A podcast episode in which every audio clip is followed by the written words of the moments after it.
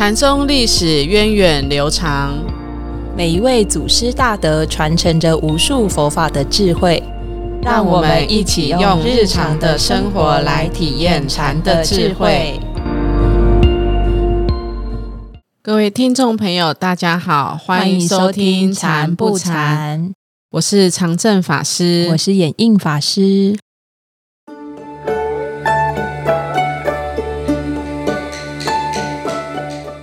上个星期我们介绍了马祖道一门下的马古宝彻禅师，那这一集我们要分享的是马祖道一另外一位的优秀弟子，呃，心善为宽禅师。可能大家比较少听过呃为宽禅师的故事，那究竟他是怎么样的一位禅师呢？我们从他的生平来跟大家介绍。嗯，其实为宽禅师他是生于唐玄宗的时代哦，那本身是。浙江人，嗯，他的属性姓祝，祝福的祝，祝福的祝啊。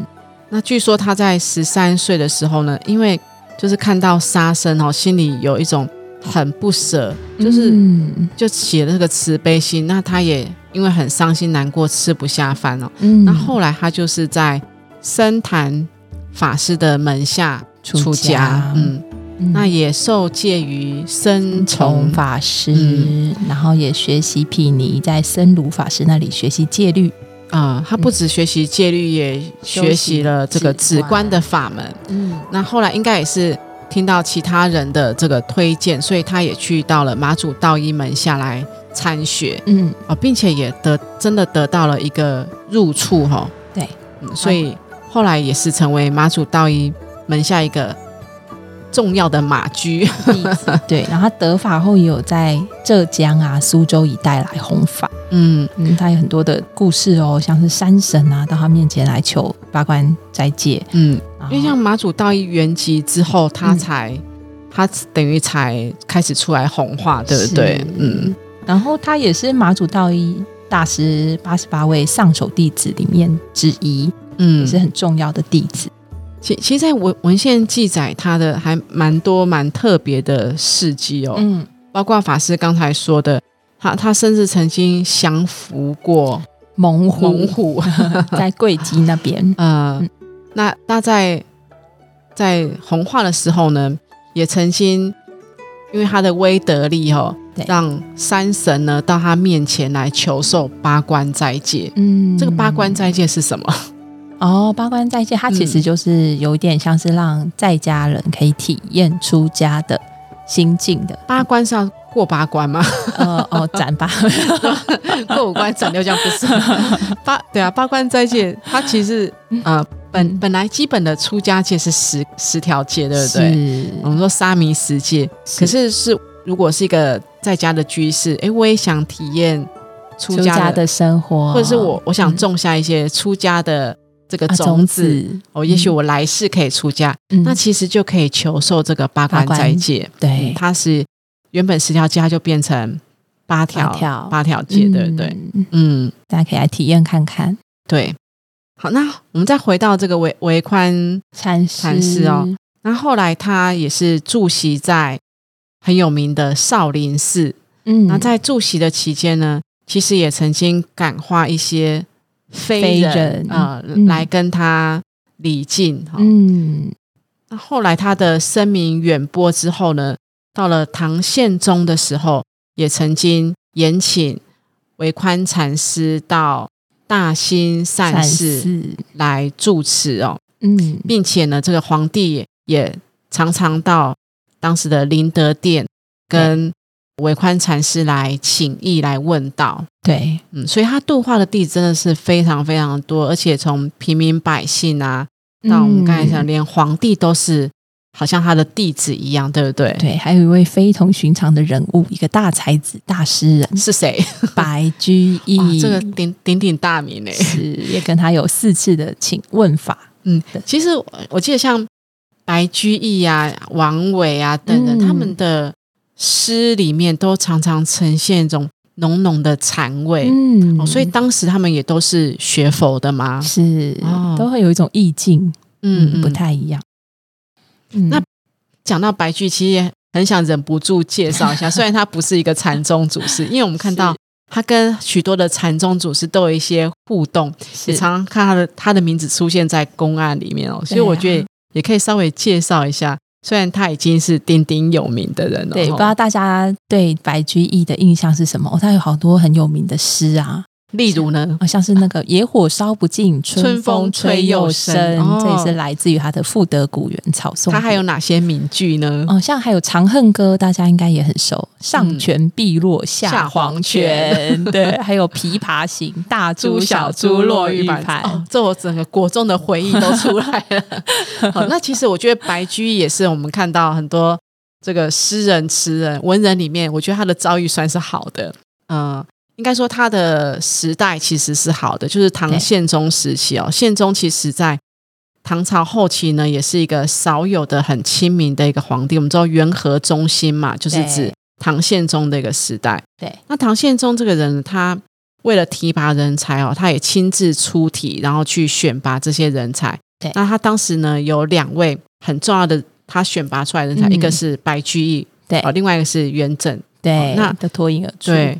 那其实白居易一开始他这个呃通过选拔出来的时候，他一开始也是一个九品小官，哇，这是图书馆的校对郎，对，就是校对的一个小职员而已。他是一个小职员的九品小官，嗯，可是他他的这个文笔很好嘛，嗯，他又常常借他的文笔呢，在这个讽刺时事，嗯，哦，可是可是我们想在当时这种地权的这个政政治力下，他他敢这样胆子也是很大。可是我觉得最佩服的还是唐宪宗，对，因为他明明知道他在讽刺时，是在讽刺他的一些可能作为不不好的地方，对，他反而呢觉得他这个人很有才华，很有见解，所以反而升他为一个翰为翰林学士。哦，唐宪宗真的很有气度哦，算是唐朝中后期比较少数亲民的皇帝之一。嗯。嗯，但是白居易他本身呢，他他虽然呃很有名气，才华也好，但是其他的。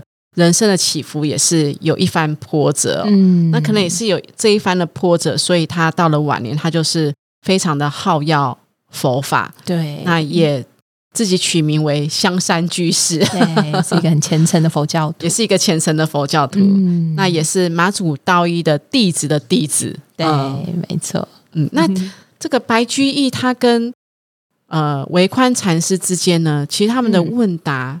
也很精彩，对不对？对，至少在文献上，我们看到有他们之间有四次这样子来回的问答哦。我们我们来，他们到底当时是说了什么呢？嗯，那一开始这个白居易他就问韦宽禅师嘛，对，哎，你你是禅师啊，你你以这个禅法教化众生哦，你是禅师，为什么要说法呢？因为嗯，禅不是不立文字吗？是，那你为什么要这样一直说法呢？嗯，哦，那维宽禅师怎么回答他？他说：“这个无上的菩提呀，假如他我们用在身，我们说身口意嘛，嗯的行为用在身，它其实就是戒律啊，就是我们的生活的一种方式。对，然后用在口的话，哎，就是一种经法；那用在我们的心，其实就可以明知为是禅定。”嗯，那运用我们就可以运用这些戒律啊，这些经法，还有这些禅定，在我们的生活中。所以其实这样子说起来，其实是不可以分割的，对不对？对。所以我们想要学禅修，我们不是只是坐在蒲团上求一个安定，求一个禅定，而是我们在生活中，我们就是有一个很亲近、很简单的生活。所以，在身是一种律的表现嘛？其实。对，这种简单清净的生活，就是就是戒律的一种精神。嗯，然后他也很好玩哈，为举例，他说：“哎，像江淮河汉啊，这些名称都不一样，可是它都是水啊。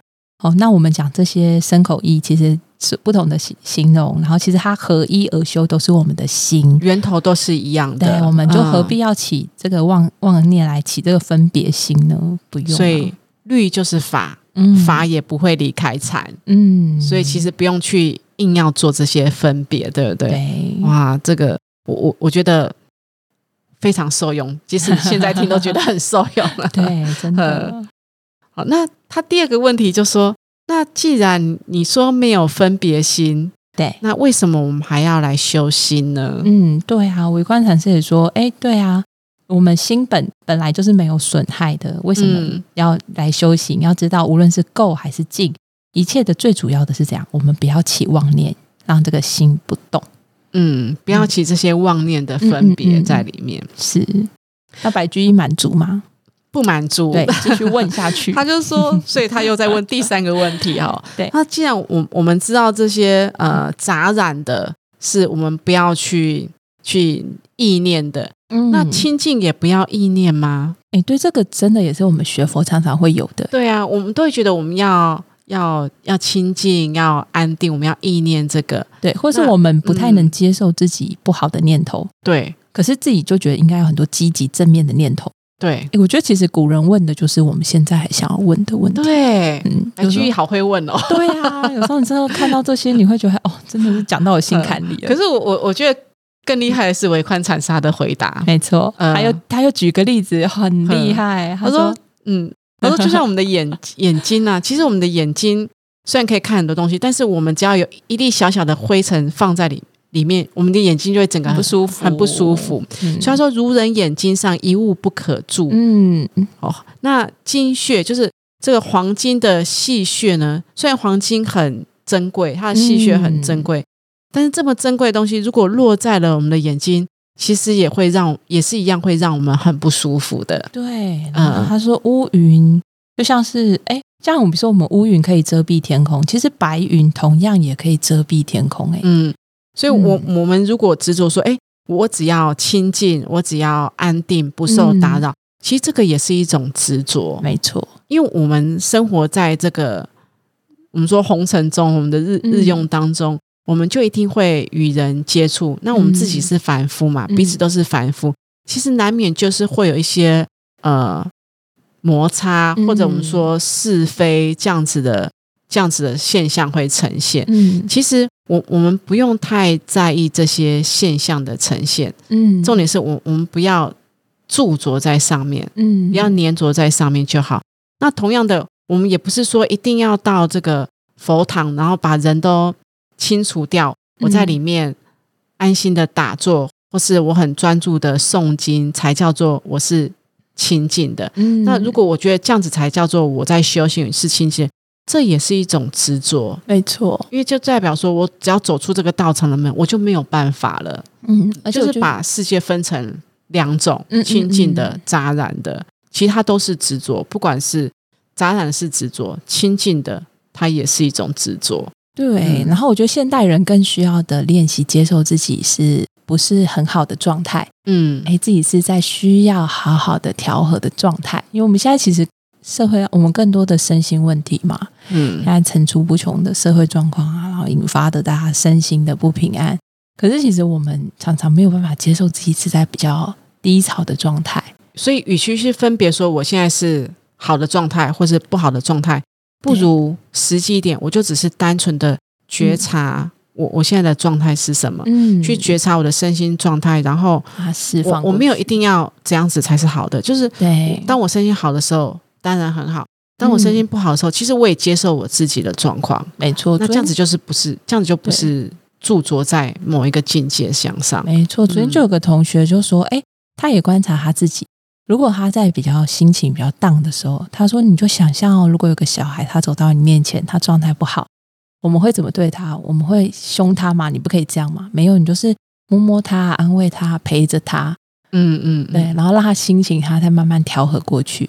好。”那其实我们对待自己也是可以用这种方法，对。可是我们常学佛，懂得好好对待自己，才有办法好好对待别人。对，所以接受自己的状态，才有才有真正办法去接纳别人所呈现出来的现象。嗯，那还其实还有第四个问题哦。嗯，来继续继续问，对，继续问。他说：“哎，又不用修行，然后又又不要执着杂染或清净的念头，那这样子听起来，我我们跟。”一般凡夫的生活又有什么不一样呢？对啊，跟凡夫一样啊。对，因为我们会觉得，我我是一个修行人，我要修行，所以我要呈现出一种超超然、很独立的一种清净的相貌。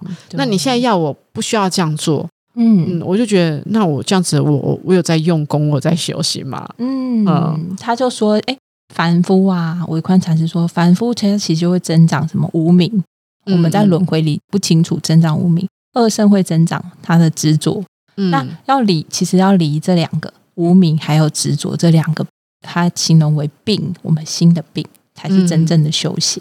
嗯，那真正的修行是怎样，就是我们不要太不得情又不得忘。好，情者他可能就是哎有目的性的，还是会尽是一种执着。嗯，那忘的话，我们可能就会落入于我们的一种无名的状态。嗯，哦，不，不是太情，也不是忘，可是这就是一种修行的心要。所以还是要回到中道，嗯，中道来修行，嗯，不要偏向。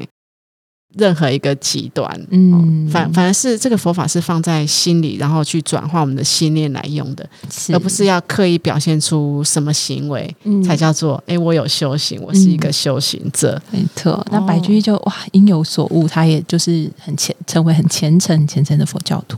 嗯。嗯，那我们再回回到这个维宽禅师哦，他他最后的圆寂的过程也是很有意思。其实他是。在升堂说法之后呢，嗯，他就跟他的弟子们好像交代了一番，是，然后就圆寂往生了，嗯，所以他其实算一算，他的寿命大约才六十三，哦，但他出家已经是三十九年，然后最后是在等于是在说法台上哦圆寂，我觉得寿终正寝，嗯，寿终正寝，嗯，也是一个证悟者才有办法做到的事情，真的。那最后呢？呃，皇帝也赐给他大彻禅师的一个封号。嗯嗯，那白居易最后其实也为他写了他这个呃碑文，嗯，在为他的碑做了一个序，介绍了他的一生，对，记载他们互动的一些过程。嗯。